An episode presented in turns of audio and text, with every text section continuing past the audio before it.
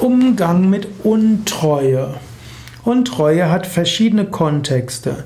Früher war Treue die Verbindung zweier Menschen miteinander. In früheren Zeiten gab es kaum Gesetze, es gab kaum Verträge, die Menschen konnten ja noch nicht mal lesen und schreiben, so waren zwei Menschen mit in Treue miteinander verbunden.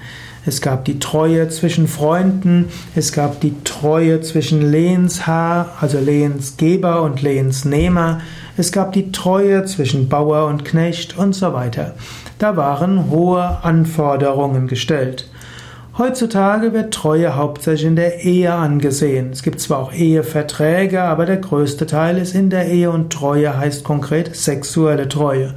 Und wie man mit sexueller Untreue umgeht, das ist gar nicht so einfach.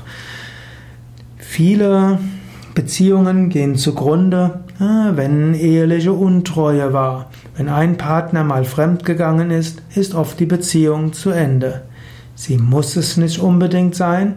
Es ist oft angemessen, dann in eine Paarberatung zu gehen und eine Paartherapie, um wieder zu einer neuen Tiefe zu kommen.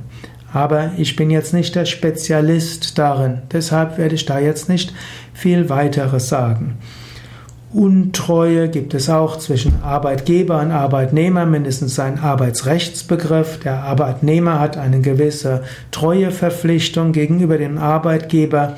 Es gibt auch noch Treue gegenüber ja, zum Beamten, gegenüber den Dienstherren. Auch diese Treue ist bis heute wichtig. Und Veruntreuung von anvertrautem Gut ist bis heute auch ein Strafbestandteil oder Straftat. Ja, jedenfalls ist es strafbar.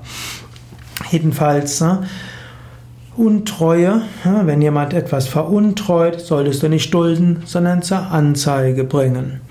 Manchmal kannst du aber auch überlegen, ist wird der andere auch zum Beispiel deinem Verein untreu, wird er deiner Gemeinschaft untreu, wird er auch im gemeinsamen Anliegen untreu.